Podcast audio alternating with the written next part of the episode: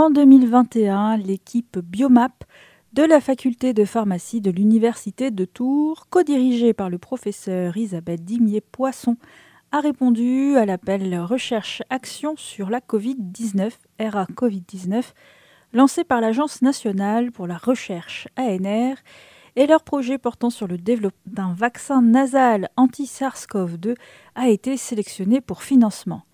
Biomap est une équipe INRAE Université de Tours qui avait déjà une expertise sur ce type de vaccin avant la pandémie et pour poursuivre leurs travaux de recherche pour lever les fonds nécessaires, une start-up a été créée en 2022. Elle s'appelle Lovaltech, elle se trouve à MAM, à Tours, et à sa tête, le professeur Dimier Poisson, Patrick Barillot, Nicolas Aubray et Mathieu Epardot. En septembre, on lisait dans la Nouvelle République que, je cite, l'étape de toxicité réglementaire a été franchie. Mais les essais cliniques en vue de la mise sur le marché de ce vaccin nasal ne s'arrêtent pas là. L'INSERM et le CHRU de Tours s'apprêtent à lancer l'étude Mucovid. Ici, c'est le CHRU qui est promoteur et qui a la responsabilité de cette étude. Et pour parler de cette première mondiale, et oui, rappelons-le, j'ai le plaisir d'avoir avec moi en studio le docteur Zoa Macaroun Vermes, pédiatre infectiologue au CHRU de Tours, coordinatrice nationale du dispositif Mucoboost. Bonjour. Et le docteur Valérie Gissot, médecin délégué du CIC, Centre d'investigation clinique du CHRU de Tours. Bonjour. Alors euh, peut-être, mesdames, avant de se pencher sur cette étude euh, qui va être lancée par le CHRU de Tours, euh, peut-on rappeler c'est quoi un vaccin? Enfin, dire quelques mots sur les différents types de vaccins. On a beaucoup entendu parler des vaccins pendant la pandémie de, Covid-19. Ça a généré quelques grincements de dents. Alors, est-ce que vous pourriez nous rappeler peut-être la différence entre un vaccin vivant et un vaccin non vivant?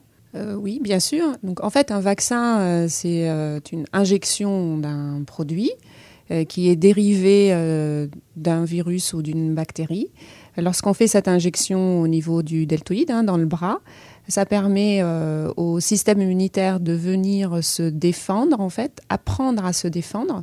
Et donc, en apprenant à se défendre, il va aussi stimuler ce qu'on appelle des cellules mémoire. Donc, il va garder en mémoire ce qu'il a appris Finalement, euh, on peut euh, comparer ça à un entraînement. Donc, euh, vous, entraînez votre système immunitaire à se défendre, comme quand vous préparez une course, par exemple. Et donc, du coup, quand la bactérie ou le virus, la vraie maladie arrive, bah, le système immunitaire est entraîné pour se défendre et se débarrasser rapidement et d'une manière efficace de l'agent infectieux. Il existe effectivement différents types de vaccins. on parle de vaccins vivants lorsqu'on a pris la bactérie ou le virus et qu'on a rendu inoffensif. Et on parle de vaccins inertes, donc lorsqu'on a pris une partie de la bactérie ou du virus, donc une partie de la membrane ou une partie de protéines de cette bactérie et de ce virus. Et donc là, le virus n'est pas entier, hein, donc il n'est pas vivant du tout. Et donc lorsqu'on utilise des vaccins inertes, on rajoute majoritairement euh, dans, sa fabrication ce qu'on appelle les adjuvants. Euh, les adjuvants qui sont donc des boosters qui permettent de booster le système immunitaire pour avoir une réponse plus efficace. Alors pourquoi euh, certaines polémiques sur ces adjuvants qui ont été euh, accusés de, tous les maux? Vous savez, les polémiques, c'est une histoire ancienne. Hein. En France, on a deux siècles et demi hein, de polémiques. ça remonte à l'époque des premiers vaccins avec Édouard Jenner. Et chaque période est associée à ces polémiques. Souvent, en fait, c'est le reflet euh, de questionnement, euh, de questionnement de gens qui ont besoin plus d'informations et, donc de peur sur de l'inconnu. Et rapidement, lorsqu'on donne des explications, euh, une majorité de la population adhère et comprend. Et vous aurez toujours un certain pourcentage, qu'on estime à 3% de la population, qui seront anti, anti tout. pour les adjuvants, ben, en fait, la polémique sort euh, dans les années 90-2000. Euh, Mais ce qu'il faut savoir, que l'adjuvant le plus connu étant celui du sel d'aluminium, il existe dans les vaccins depuis 1926. Donc on a effectivement énormément de recul sur sa composition, son efficacité et sa tolérance. Et, donc, du coup, dès qu'on explique les choses, bah, les, questionnements sont rapidement euh, mis de côté et on a énormément de recul avec tous ces produits. Donc, ça veut dire que la, méfiance envers les vaccins, ça, ne date pas euh, du Covid-19 Du tout, du tout. Euh, vous pouvez retrouver des, des écrits et même des peintures ou ou des caricatures des années 1800 hein, sur euh, les polémiques vaccinales euh, au moment des vaccins variole, par exemple, hein, leur arrivée à l'époque. Et, euh, donc, c'est quelque chose de très ancien. On a 200 ans de polémiques autour des vaccins. Justement, à votre avis, quel est le, rôle des médias dans, la propagation de ces, polémiques? Eh ben, les médias, ils ont un rôle important pour passer les bonnes informations, on est, on est d'accord. Euh, mais effectivement, parfois, euh, il est important de, passer aussi euh, tout ce que la population pense pour pouvoir donner les informations. Et, c'est vrai qu'à une période, l'information plutôt responsable de polémique passait plus souvent que l'information vraie peut-être parce que ça faisait plus d'audience ou peut-être parce que ça faisait plus de buzz, mais ils ont un rôle important, à mon sens, euh, de recherche euh, d'information et de transmission de ce message d'une manière, euh, comment dire, transmission du message d'une manière transparente en tout cas pour que la population puisse prendre ses décisions. Alors peut-être une autre chose qui n'a pas toujours été bien comprise, c'est pourquoi faire des rappels sur ce vaccin Covid, être piqué une fois, deux fois, trois fois. 100 fois, euh, pouvait-on lire sur certains panneaux lors de, manifestations. Justement, pourquoi on a besoin de faire des rappels dans le cadre de ce vaccin-là, mais d'autres aussi? Euh, oui, c'est une très bonne question. En fait, quand on parle de vaccination, et notamment pour ce qui concerne les vaccins inertes, hein, ce n'est pas le cas des vaccins vivants. Les vaccins vivants atténués n'ont pas forcément besoin de rappel, mais les vaccins inertes, vu que leur composition est différente, ils ont besoin de rappel, puisque le système immunitaire et la mémoire immunitaire a besoin de rappel, comme notre mémoire à nous finalement. Hein. si vous, vous, ne répétez pas les choses, ben, à un moment vous, vous oubliez. Et le système immunitaire euh, obéit aussi au même, au même principe. Donc par exemple, quand vous, voulez être protégé contre le tétanos, il faut quand même vous faire faire des rappels tout au long de votre vie, même en vieillissant, euh, pour euh, stimuler à nouveau ce système immunitaire, les cellules mémoire, pour qu'elles puissent se rappeler toujours de l'agent pathogène et vous protéger. Alors si on revient au Covid, euh, les vaccins contre le Covid, ils étaient nouveaux. Hein. la technologie avec ces vaccins ARN messagers était connue, mais pas encore appliquée pour le recul. Et donc, il s'avère qu'avec ces vaccins, on, a une protection vaccinale qui dure à peu près six mois. Pour plusieurs raisons, c'est d'une part le changement des variants et puis d'autre part la stimulation du système immunitaire et des cellules mémoire nécessite donc des rappels tous les six mois. Euh, donc c'est pour cette raison qu'aujourd'hui, avec les vaccins actuels contre la Covid, si on veut être correctement protégé, surtout quand on est à risque, ben, il va falloir faire des rappels euh, tous les six mois quand on est très fragile, jusqu'à l'arrivée d'autres vaccins qui pourront peut-être avoir une immunité plus longue et donc un espacement peut-être des rappels. Alors justement, on peut se demander aussi euh, pourquoi un, nouveau vaccin Covid et pourquoi un vaccin nasal? Puisqu'il y a déjà eu ces, vaccins euh, euh, comment dire, intramusculaires, donc pour protéger peut-être des formes graves du virus. Mais qu'est-ce que cette forme-là de vaccin spécifique va apporter de plus? En fait, les vaccins actuels permettent de nous protéger des formes euh, sévères de Covid. Et donc là-dessus, il n'y a aucun doute. Hein. Maintenant, on a le recul, les données scientifiques et l'expérience pour le démontrer. par contre, ces vaccins actuels qui sont en piqûre euh, ne protège pas euh, ou ne protège pas complètement contre la transmission, puisqu'en fait, euh, je suis vaccinée contre la Covid avec les vaccins injectables. J'attrape quand même le Covid. Je ne vais pas faire une forme sévère. Je ne serai pas hospitalisée. J'aurai pas besoin d'oxygène ou d'aller en réanimation. par contre, cela ne m'empêchera pas de transmettre quand même le virus. Donc d'où l'intérêt d'avoir d'autres types de vaccins qui ne sont pas encore sur le marché, mais qui permettent effectivement d'éviter la transmission, puisque c'est la grosse problématique de cette maladie, hein, c'est sa contagiosité et donc le fait que, ce virus se transmette d'une personne à une autre. Mais alors justement, pourquoi, euh, pourquoi un vaccin nasal? Pourquoi dans le nez en fait? Pourquoi sur, à cet endroit-là, sur ces muqueuses-là? Eh ben, le, virus euh, Covid, c'est un virus euh, respiratoire. Donc en fait, comme tous les virus respiratoires, hein, que ce soit la grippe euh, ou celui de la bronchiolite, se transmettent, on, s'infecte en fait. La première porte d'entrée étant au niveau des voies respiratoires supérieures, c'est-à-dire le nez, la bouche, le pharynx. Et donc à, ce, à cet endroit-là, nous avons une immunité locale qu'on appelle l'immunité muqueuse, donc dans nos muqueuses, qui permet de servir de barrière et de nous éviter euh, que ces infections descendent dans nos voies pulmonaires, donc ce qu'on appelle les infections respiratoires basses.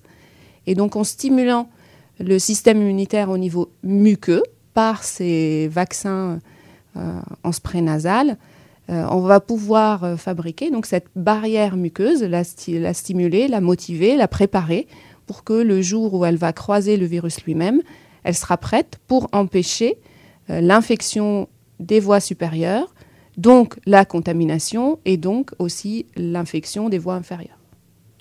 Est-ce que ça veut dire aussi que ça empêche de, contaminer son entourage? Bien sûr, ça empêche en fait d'attraper le virus soi-même. Et donc, comme on ne peut pas l'attraper, on ne peut pas le transmettre aux autres. Ça semble logique, mais bon, c'est toujours euh, intéressant de, le préciser. Et alors, pour qu'un vaccin soit efficace sur les, muqueuses nasales, comment on fait? Parce que on pourrait se dire, bah oui, mais si on bah, pardon d'être aussi prosaïque, mais si on se mouche, du coup, on perd le vaccin. Euh, comment on fait pour que ça adhère dans les, dans les fosses nasales, que ça reste dedans avec tous les petits cils là comment on fait? Euh, donc oui, vous avez raison, on a tous des cils vibratiles à l'intérieur euh, de notre muqueuse nasale. Donc, euh, bon, avant de faire le vaccin, techniquement, il va falloir se moucher. Euh, n'empêche, dans la composition du futur vaccin, euh, il y a tout ce qu'il faut pour que l'adhérence locale soit plus prolongée pour permettre au système immunitaire de faire son travail. Donc ça, veut dire qu'il y a la composition est faite de telle façon à ce que les, je sais pas comment dire que c'est des toutes petites particules dans le vaccin qui vont permettre de rester collées euh, oui, c'est à peu près ça. C'est à peu près comme ça que ça va se passer, effectivement, de rester plus longtemps localement pour permettre de, au système immunitaire de, développer euh, sa réponse, euh, ce qu'on appelle les anticorps locaux, et, et, que le travail naturel de nos cils vibratiles n'empêche pas ce, ce contact entre le vaccin et nos cellules immunitaires. Et alors, il y avait une, autre question forte, c'est de dire euh, ah oui, on nous revaccine tout le temps parce que le, virus mute, il change, c'est jamais le même, donc évidemment, on va être repiqué euh, à chaque fois. Et alors, qu'en est-il avec ce vaccin nasal-là? Est-ce qu'il euh, faudra le, refaire plein de fois aussi? Alors, c'est trop tôt pour vous dire s'il faudra plus tard refaire des rappels avec le vaccin nasal. Il faut attendre les résultats des études. Mais par contre, est-ce que ce vaccin sera efficace sur les variants ou tous les variants? Euh, oui, on le pense, euh, puisque effectivement, dans la composition de, ce vaccin, euh, il cible pas seulement la protéine S qui est connue dans les autres vaccins injectables, mais aussi d'autres parties du virus qui sont moins à risque de mutation. Donc ça veut dire qu'il est efficace sur plusieurs formes du même virus oui, il est efficace sur euh, les variants euh, anciens, euh, actuels et probablement futurs. Et alors, avant de faire une pause musicale, peut-être juste une précision, parce qu'on dit vaccin nasal, un spray nasal, c'est-à-dire que le, vaccin, il va être administré comment? Donc l'idée, c'est évidemment pas de faire une piqûre dans le nez, mais du coup, non. à quoi ça va ressembler? Eh ben donc, un spray nasal, donc ça sera un pchit, euh, dans le nez, enfin même dans les deux narines en fait, au moment de, de l'administration de ce vaccin. Peut-être aussi préciser que le, justement le, flacon, enfin le support pour le, euh, l'administrer a été aussi, euh, disons, inventé, pensé spécialement par une équipe pour faire un spray adapté Oui, effectivement, il y a des équipes qui travaillent sur ce sujet pour avoir un dispositif adapté au nez des humains et à la manière de faire ce fameux pchit dans les nœuds de narine. Mais avant le, le, pchit dans le nez humain, évidemment, il y a eu plein d'autres étapes dont vous allez pouvoir nous parler après une, une pause musicale. Alors voilà, je me tourne vers mon ordinateur et je vous propose d'écouter Esperanza Spalding et on se retrouve tout de suite après dans cette émission La Méridienne sur Radio Campus Tour.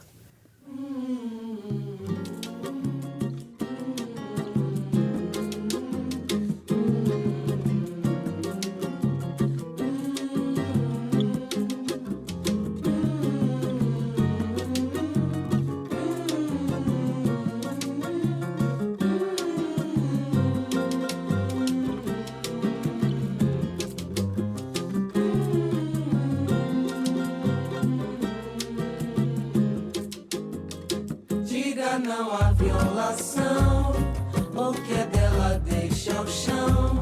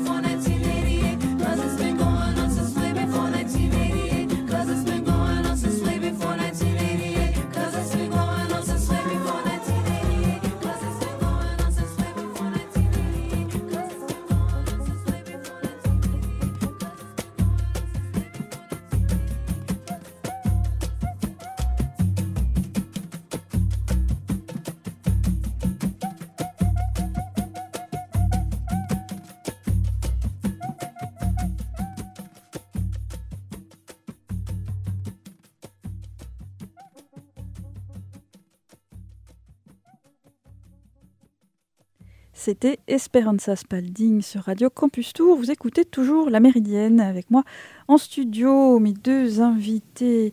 Docteur Macaroun Vermes, pédiatre infectiologue au CHRU de Tours, et le docteur Valérie Gissot, médecin délégué au CIC, Centre d'investigation clinique du CHRU de Tours. Nous parlons donc euh, vaccin. Et alors précisément d'un vaccin euh, nasal, voilà, euh, contre le Covid-19. Alors, plusieurs étapes jusqu'à tester ce fameux vaccin euh, dans les narines humaines. Alors, peut-être voulez-vous nous, nous rappeler euh, quelles ont été euh, les différentes étapes pour tester ce vaccin avant les tests que vous allez bientôt lan- lancer dans le cadre de l'étude mucovid? Il y a eu peut-être une étape sur les, les animaux. Oui, tout à fait. Donc, avant de, de tester chez l'homme euh, toute molécule, hein, que ce soit un vaccin ou un médicament, euh, il y a toute une phase euh, avant qui, consiste à, tester ce- cette molécule sur des animaux. Et tout. Alors, ça, c'est pas ma partie, donc je ne vais pas pouvoir entrer dans, les détails, mais c'est fait de manière très rigoureuse et sur plusieurs animaux. Et suivant les molécules testées, si c'est un, un- traitement efficace, si c'est un vaccin, euh, les animaux vont être adaptés à la molécule et aussi adaptés au mode d'administration. Voilà, mais en tout cas, euh, il faut plusieurs études et sur plusieurs animaux, rarement un seul animal.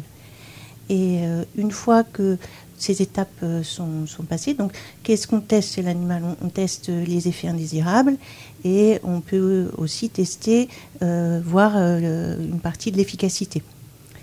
Euh, après, donc, ces étapes-là sont validées par des autorités, hein, pour, et notamment par l'ANSM pour passer à l'homme. hein. on ne décide pas, nous, tout seuls, euh, oh, ben, ça marche chez l'animal, il n'y a pas trop de toxicité, hop, on essaye chez l'homme. Hein, non, non, c'est très, très rigoureux, c'est un parcours, d'ailleurs, pour les scientifiques long et, euh, très exigeant.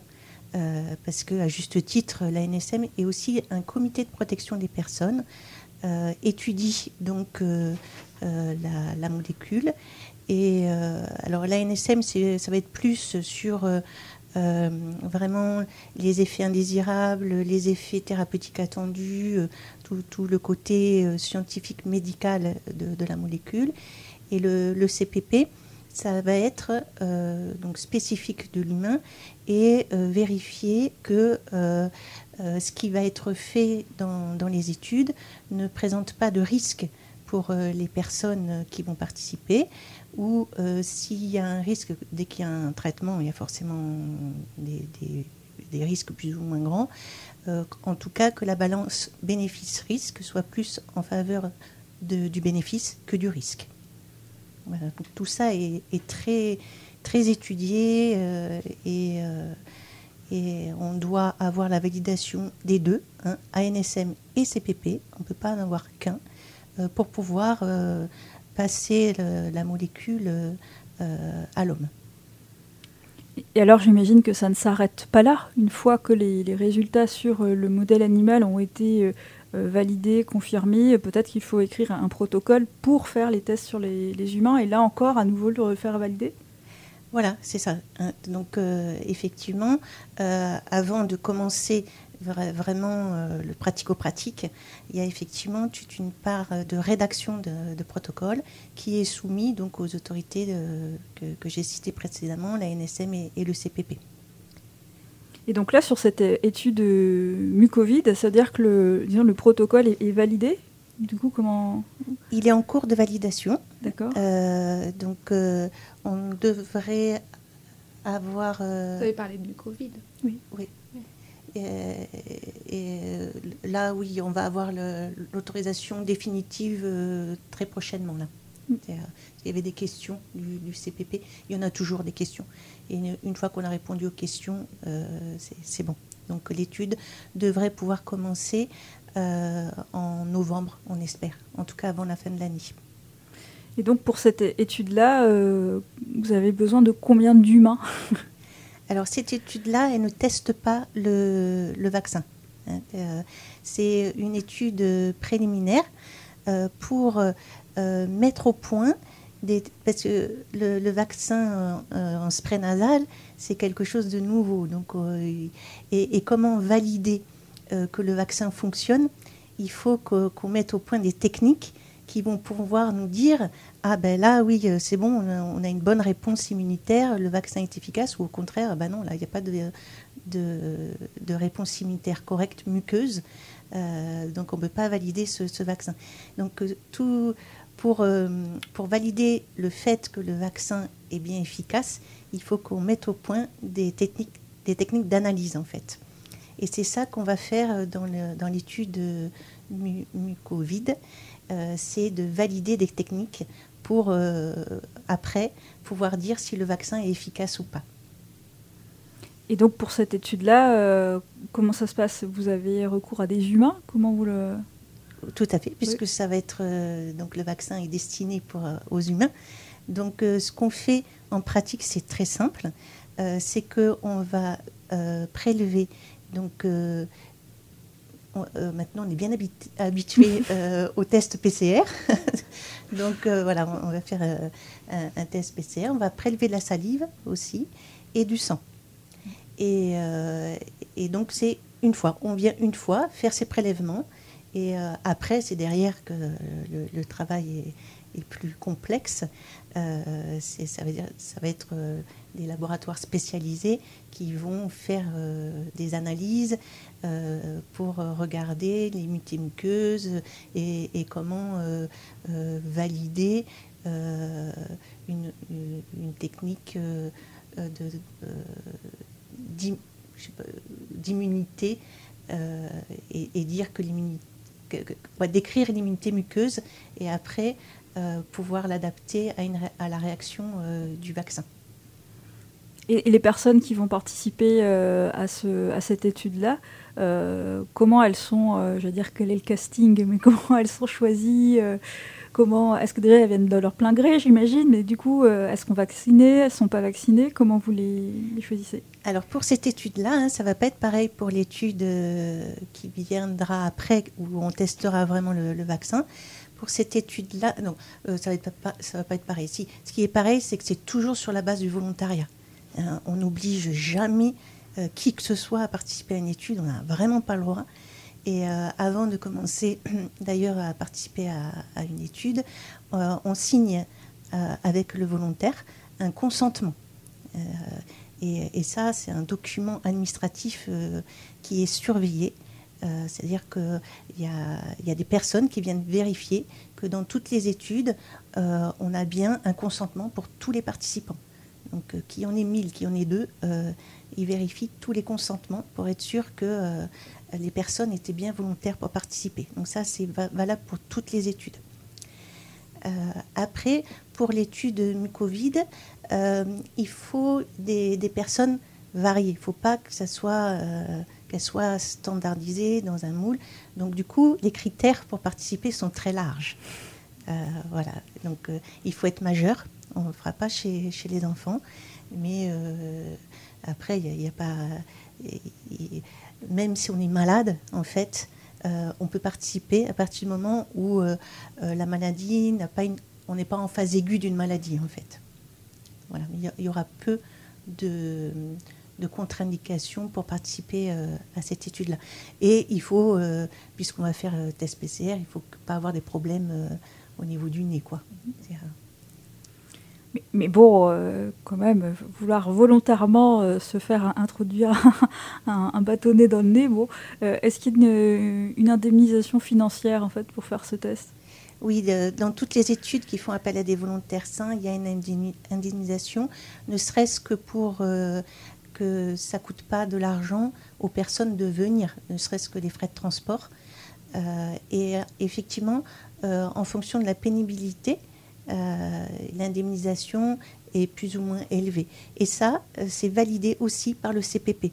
Hein, C'est-à-dire que euh, euh, nous, on, propose une indemnisation, mais le CPP peut nous dire euh, non, c'est pas assez, ou au contraire, non, c'est trop. Euh, voilà. Donc euh, ça aussi, c'est surveillé. C'est- Et donc là, euh, ce- cette étude, pour avoir, disons, cette, euh, si j'ai bien compris, cette base de données euh, de réaction de, de muqueuse nasale, euh, ça, ça va prendre combien de temps? Alors, il faudrait le minimum de temps possible parce que euh, il va falloir euh, euh, donc euh, faire participer les personnes et après derrière euh, toute l'analyse biologique euh, qui, prend du temps aussi. Et, euh, ce qu'il y a, c'est que les résultats de cette étude, on en a besoin pour pouvoir faire euh, l'étude euh, MucoBoost. euh, je me suis pas trompée. MucoBoost euh, après. Donc, euh, euh, il faudrait aller très vite. Euh, donc, je ne sais plus ce qu'on a mis dans le protocole, mais on a dû mettre six mois. Mais en, en vrai, si on pouvait le faire en deux, trois mois, ça serait l'idéal. quoi. Et après, la recherche est toujours pleine d'aléas, pleine de surprises, des bonnes, des mauvaises. Donc, on fera au mieux. Et donc, pour ça, parce qu'il faudra alors euh, 200, euh, 200 personnes qui participent, donc c'est beaucoup, hein. Euh, 200 sur euh, et voilà. Et euh, donc euh, on va faire l'étude sur deux centres. Donc euh, ça sera à Tours, bien sûr, et aussi Orléans. Donc euh, normalement on est prévu de, faire moitié-moitié sur les deux centres. Après on verra suivant euh, euh, comment ça se passe, euh, on pourra. euh, on, on fait au mieux dans chaque centre. Quoi. Le, le but, c'est d'avoir 200 volontaires euh, à terme. Et alors, est-ce qu'on peut postuler en ligne euh, quelque part pour participer à cette étude-là? Oui, tout, tout à fait. Euh, Il y a le site euh, du Centre d'investigation clinique de Tours où il y a un, un item proposé pour s'inscrire en tant que volontaire sain. Et euh, donc il y a un, endroit pour mettre des commentaires parce que quand on s'inscrit, c'est pas spécifique à cette étude, hein, parce que euh, on a quasi 150 études euh, qui, sont euh, en cours au CIC. Donc, quand on s'inscrit sur le site, c'est pas pour une étude bien précise, mais dans les commentaires, on peut le mettre. Par contre, si, on- veut participer à cette étude précisément, ça peut être inscrit dans le commentaire. Et alors, ju- juste une autre question, euh, parce que vous expliquiez que l'intérêt, ce serait que les résultats arrivent euh, assez vite, mais vu la, la masse de travail, comment on fait pour accélérer la recherche? Ça veut dire que les, les chercheurs travaillent nuit et jour, ou alors est-ce qu'on a, est-ce qu'on peut étendre l'équipe? Euh, alors, au CIC, on a étendu l'équipe parce qu'effectivement, c'est une charge de travail importante. Et euh, après, côté laboratoire, là, je ne peux pas répondre. Euh, en tout cas, ils sont préparés euh, à faire ces analyses. Après, je ne sais pas trop comment, comment ils font pour, pour absorber cette activité. Au passage, je dis que je me ferais une joie d'aller voir sur place avec mon, enregistreur, hein, à bons entendeurs. J'adorerais aller, aller voir sur place.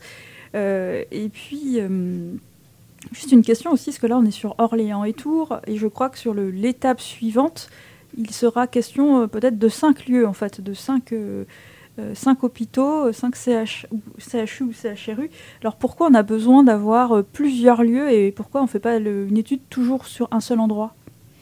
Alors, parce que, en fait, pour la deuxième, pour l'étude MucoBoost, donc là où on testera vraiment le, le vaccin, il faudra encore plus de participants. Mm. Et euh, si on, on veut aller vite, en fait, euh, il faut multiplier les sites. Euh, parce que c'est- très long, hein, la, la- la prise en charge des volontaires, tout ça, ça demande beaucoup de temps. Et, et en plus, il faut, il- faut beaucoup de volontaires sur un seul site. C'est pas évident qu'on trouve autant de volontaires euh, rapidement, quoi. Et donc, euh, c'est pour ça qu'on a besoin de, de cinq sites euh, pour pouvoir mener l'étude le plus rapidement possible et euh, en, en la faisant correctement, Mm. hein, pas en bâclant, quoi. Voilà, non, non, c'est parce que j'imaginais peut-être que la muqueuse nasale d'Orléans n'est pas la même que celle de Tours. Non, à ce, stade-là, non, non, non. coup, il était, il était beau de se dire tiens, on va diversifier. Mais non, bon, d'accord, c'était une réponse beaucoup plus pratique, euh, pragmatique et, et- et logique, euh, voilà, euh, que, à apporter à cette, à cette, cette question. Et alors, donc, Mucovid, c'est l'étude que vous allez lancer prochainement, suivie plus tard. euh, par MucoBoost. Et donc là, on a bien compris qu'il y avait euh, tout le temps, donc faire les prélèvements, euh, ensuite tout le temps d'analyse. Euh, et alors, à votre avis, dans combien de temps on peut supposer que ce vaccin nasal pourra être mis sur le marché? Alors, mis sur le marché, c'est beaucoup, beaucoup trop loin. Mm. Déjà, on n'est pas sûr de quand on va débuter l'étude MucoBoost. Euh, elle, est, elle est prévue pour euh, démarrer au printemps 2024. Et là, maintenant, on a franchi euh, pas mal d'étapes euh, qui peuvent euh, nous rassurer sur le fait qu'effectivement, ça devrait être au cours du printemps 2024, le, début. Et donc après, il faut toute la réalisation pratique, clinique. Donc, comme on, on a cité tout à l'heure, que les volontaires viennent. que, euh, alors, pour Mucoboost, ça sera plus long que Mucovid, hein, parce que Mucovid, c'est juste, entre guillemets, des prélèvements. Euh, Mucovid, il y aura l'administration du vaccin et un suivi derrière. Euh, donc, euh, et puis, c'est pas un suivi de, de deux jours, qu'il faut quand même un peu de recul euh, pour être sûr des effets du vaccin, aussi bien des effets secondaires que des effets thérapeutiques, entre guillemets. Donc déjà, ça, c'est une période qui, est- qui va être euh, longue. Et euh, en plus, il y a plusieurs euh, phases à respecter. Donc, MucoBoost, c'est une phase 1 de A. C'est-à-dire que on, administre le traitement à l'étude sur un petit échantillon de, participants. Et, en fait, on, fait, là, il va être question de faire le vaccin spray euh, comparé à un vaccin intramusculaire classique. Euh, après, on peut pas, on pourra, après la phase de 1 de A, euh, on ne pourra pas le commercialiser. Derrière, il y a une phase 2, euh, de B3, euh, et ces phases-là, ça va être de, c'est un peu le même principe que pour la phase 1 de A, mais sur un plus grand échantillon. Et euh, là aussi, il faut, du temps. Et, euh, et une fois que la phase 3 donc, sera validée sur un grand échantillon, euh, donc là, ce sera plutôt national, hein, on passe effectivement à la phase 4 où, le vaccin peut être commercialisé. Et, alors du coup, voilà, ça, fait encore pas mal d'étapes à franchir. Et, quand sera donc mis sur le marché ce vaccin, j'en ai aucune idée. C'est Ah c'est voilà, c'est bien de, de rappeler aussi euh, que la recherche a besoin de temps. Même si on a une super équipe euh, très compétente et motivée, il y a quand même besoin de, de temps pour faire les, les choses. Voilà, et ce, ce temps est euh, nécessaire pour euh, évaluer la sécurité du, du, du traitement à l'étude. Hein, on ne peut pas chanter les étapes, il y a un minimum de sécurité à respecter. Et alors peut-être aussi euh, préciser que ce, ce, ce futur euh, vaccin, euh, il, il y a un label, c'est-à-dire que la- le travail est... comment, ça, comment ça marche? Dire que ce- si on dit il y a un label sur ce vaccin, ça veut dire quoi exactement? Un label qu'est-ce que la, que la, la formule du vaccin, enfin, comment dire, qu'elle est protégée. Ah oui, des brevets. Des brevets, Des pardon. Oui, oui. Euh, oui, il y a des brevets, mais comme il y a eu des brevets sur les, les autres vaccins, hein, euh, effectivement, c'est protégé. Et, et, euh, et au bout euh, de c'est 10 ans, je crois, que, Je les, crois que c'est 10 ans. les brevets passent dans le domaine public et qu'après, ça veut dire que euh, le vaccin peut être fabriqué par des laboratoires autres que le laboratoire mère, en fait. Voilà, c'était juste euh, par curiosité que je demandais ça. je vous propose de faire une, une autre pause euh, musicale euh, dans cette émission. Et, euh, nous allons écouter, on va écouter Anna Kendrick. Tiens, et on se retrouve tout de suite après dans les Méridiennes sur Radio Campus Tour.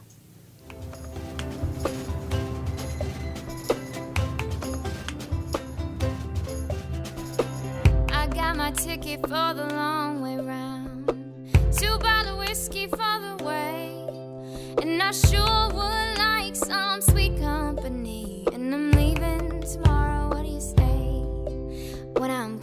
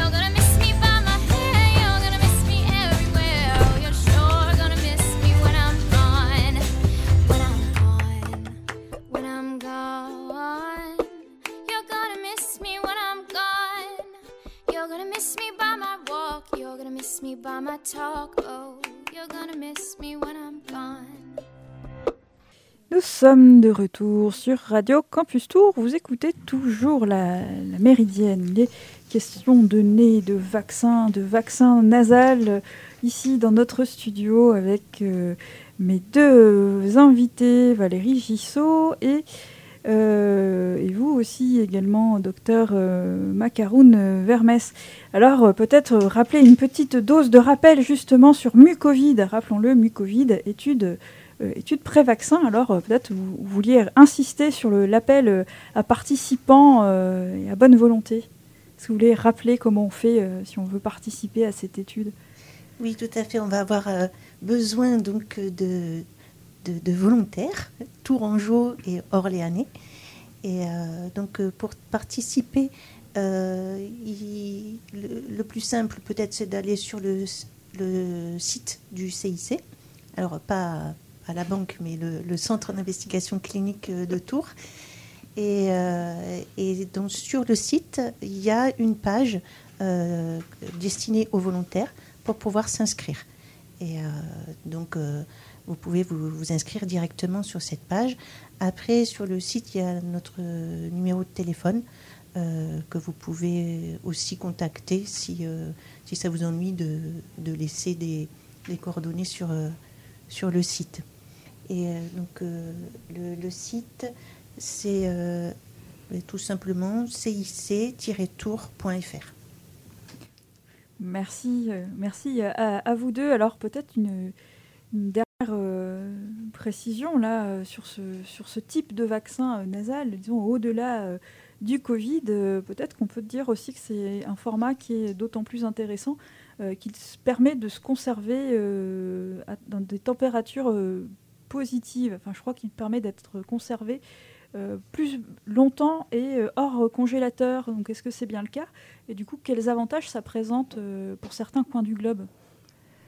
Oui, effectivement, le vaccin en spray nasal euh, euh, se conserve euh, comme habituellement tous les autres vaccins, en fait, finalement, au réfrigérateur.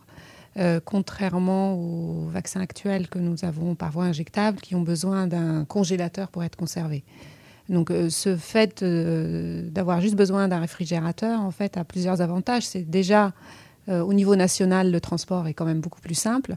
Et au niveau international, ça laisse quand même une opportunité de pouvoir proposer ce vaccin à des pays euh, en voie de développement, euh, où les températures ne sont pas forcément les mêmes que chez nous.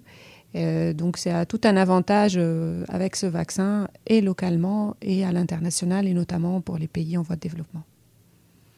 Est-ce qu'on peut aussi supposer que ce, type de vaccin permet de rendre accessibles les vaccins à, d'autres populations, à des populations qui n'ont pas accès, disons, euh, ou qui rechignent à se faire vacciner euh, par voie musculaire Alors effectivement, c'est un spray nasal. Donc pour tous ceux qui ont peur des piqûres, euh, il n'y a pas de piqûre. Donc effectivement, en, faisant cette pulvérisation au niveau du nez, on peut régler certaines problématiques qui concernent les gens qui ont peur des piqûres.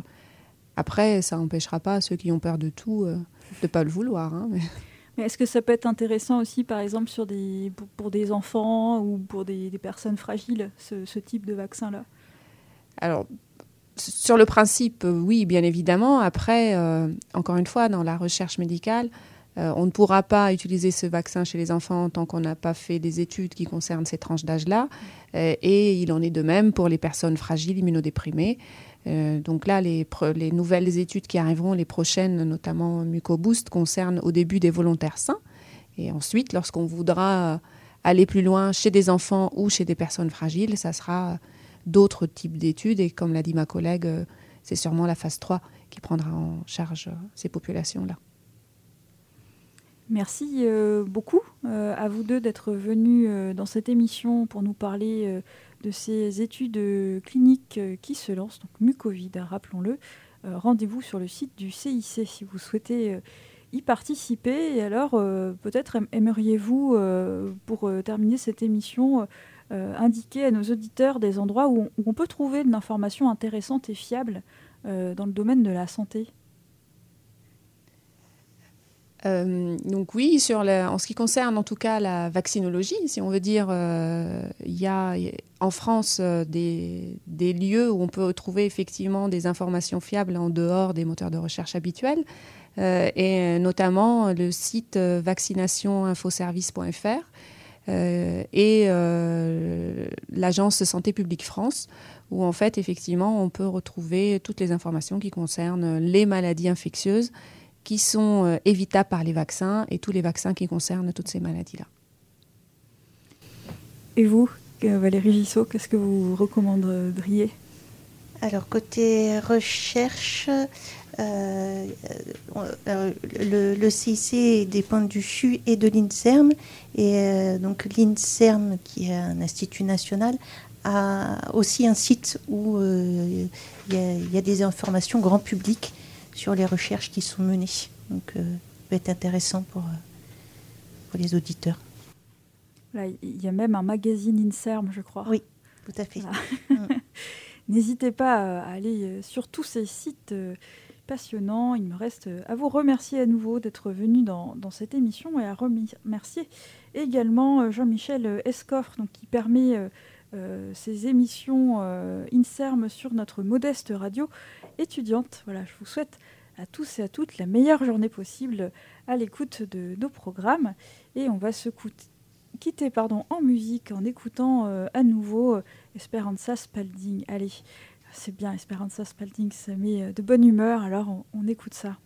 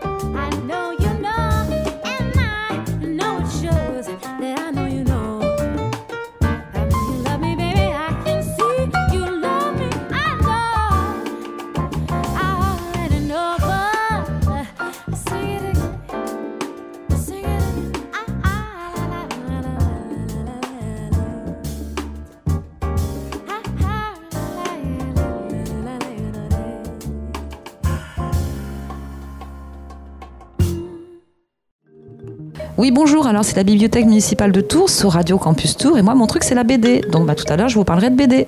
Aujourd'hui, sur Radio Campus Tours, on fait escale à la bibliothèque de Tours. Excusez-moi, je dis Ouais. que des Non, bêtises. non, Moi, non, je vois mais bien les yeux de Mélissa que je dis que des bêtises. Des BD, des mangas, en vois-tu, en voilà, à la bibliothèque municipale de Tours sur Radio Campus Tours. Point com. Point com. Je voudrais parler de Popeye. Bonjour à tous, Corinne pour la section adulte. Alors moi je vais vous présenter un ouvrage, on va changer, c'est du, théâtre contemporain, une pièce de... Enfin le livre est sorti en 2003. Euh, donc c'est un diptyque en fait, dans, l'ouvrage on trouve euh, deux pièces, Désobéir et La tendresse. Et je voulais vous en parler parce que c'est... euh, Enfin les deux pièces elles ont été écrites par des... Par des des auteurs de théâtre, mais avec des jeunes. La première avec un groupe de jeunes femmes qui sont issues de la première, seconde et troisième génération de l'immigration, où on questionne euh, ces jeunes filles sur euh, le lien à la famille, à la religion, à l'avenir. Et en fait, euh, on les fait témoigner sur un jour où elles ont été capables de poser un nom, comme un acte fondateur pour, par rapport à la volonté d'un père, par rapport aux injonctions de la société. Donc ça, c'est la première pièce, Désobéir. Et la deuxième, euh, La tendresse, euh, ben, elle a été construite de la même façon, mais avec des garçons à qui on a demandé en fait de euh, définir qu'est-ce que c'est qu'être un homme. Et euh, en fait, ils témoignent, ils dénoncent un petit peu euh, euh, toute l'identité qu'on a en général des hommes qui est fondée un petit peu sur la, force, la domination de soi et, des autres. Et je trouve ça c'est hyper donc très intéressant, contemporain. Et en fait, je me suis dit que le mieux c'était de vous en lire un passage. Et juste avant, je précise quand même que je voulais parler de cette pièce parce qu'en plus elle va être jouée à Télém l'année prochaine avec euh, donc euh, l'université de Tours et le, théâtre Olympia donc le 17 les 18 17 et 18 avril 2024.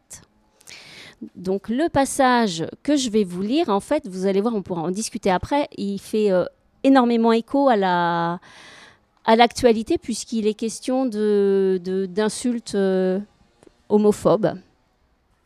Je commence. Fais pas ton PD. C'est un mot qui vient tout le temps. C'est pas juste pour moi, c'est là tout le temps, partout. T'es un PD, c'est un truc de PD, il a fait son PD. Allez, les petits PD, ça va. PD, PD, PD. Et tout pouvait être PD quand tu commençais à regarder. Des chaussures, des lunettes, un geste un peu trop ou pas assez. Moi, j'avais souvent mal au ventre quand j'étais plus petit, par exemple. Et ça aussi, apparemment, c'est un truc de PD. C'est parce qu'il a ses règles. Oh, le PD. Lire des livres PD. Passer du temps avec des filles PD. Ne pas passer du tout de temps avec les filles Gros PD. Pas réussir à finir les tours de stade, ne pas commenter le cul d'une meuf, essayer d'enlever une tache sur une fringue, essayer certaines expressions. Coucou Que des trucs de PD. Du coup, j'étais tout le temps aux aguets. Et des pièges, il y en a partout. Même pour la bouffe, des fois, c'était possible de manger PD. Il y a des aliments qui sont PD. Je ne sais pas d'où ça vient. Peut-être qu'ils ont des couleurs PD ou des formes PD, ou peut-être c'est des valeurs nutritives qui sont un peu plus PD que les autres. En tout cas, même la nourriture, c'est pas safe. T'es au lycée, tu poses ton plateau sur la table du self, tu as fait gaffe à ton t-shirt, à tes chaussures, à tes lunettes, tu as fait gaffe à tout ce à quoi tu pouvais penser, mais il y a un mec qui regarde ton assiette, ton petit suisse ou tes madeleines, et bam, truc de PD. Quand je rentrais chez moi, j'en parlais avec ma sœur. Elle me disait Mais laisse tomber, ils sont cons, tes potes. Leurs mots, ils veulent plus rien dire à force qu'ils le disent tout le temps. Sauf que moi, j'arrivais pas à laisser tomber. Et puis ma sœur, elle se plantait. PD, ça voulait dire quelque chose. Ça voulait toujours dire la même chose, en fait. Et cette chose-là, c'était T'es pas un homme. Tu viens de te faire sortir du groupe. Si t'es pas un homme quand t'es un homme, t'es rien, t'existes plus.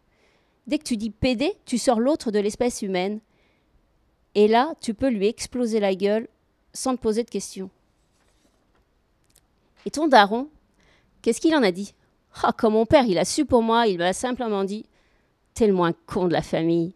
T'as bien raison d'être pédé. Parce que qu'est-ce qu'elles nous font chier, toutes ces bonnes femmes Bon, évidemment, il est un peu miso, mon père, mais je crois que c'est dur pour sa, génération de ne pas l'être. après, tu as tous ceux qui te disent Mais vas-y, avoue-le, de toute façon, ça se voit. Et ceux, une fois que tu l'as dit, qui répondent Ah bon? Mais t'es sûr de toi Parce qu'on dirait pas, ça se voit pas, t'es pas comme ça. Enfin. Bah, c'est vrai, t'es pas comme ça. Évidemment. Ça fait des années que j'avais appris à tout planquer. Déjà au caté à l'église, j'avais peur. Ça fait 2000 ans qu'on nous répète que deux hommes ensemble, c'est le péché et les flammes éternelles. J'avais tellement peur d'aller aux enfers. Je priais, je priais. Et je me chiais dessus, je faisais des cauchemars. J'avais des images de bûcher dans ma tête, comme pour les sorcières. Et c'est étrange parce que moi, mon rêve. Bah vas-y, dis-le. Bah mon rêve, c'est de me marier à l'église. L'église de ma paroisse, à côté de Montpellier. Celle avec les mille marches et toute la famille réunie. J'aimerais qu'il m'embrasse devant l'autel, avec l'orgue et tout. Alors je prie. Je prie Dieu pour que ça se produise. Bon, je prie aussi pour qu'il m'aide à trouver un mec parce que les applis, euh, je veux pas passer, euh, je veux pas passer par une appli moi. Voilà. C'est une des, un des témoignages dans, dans, ce livre-là et euh, je trouvais que ça faisait écho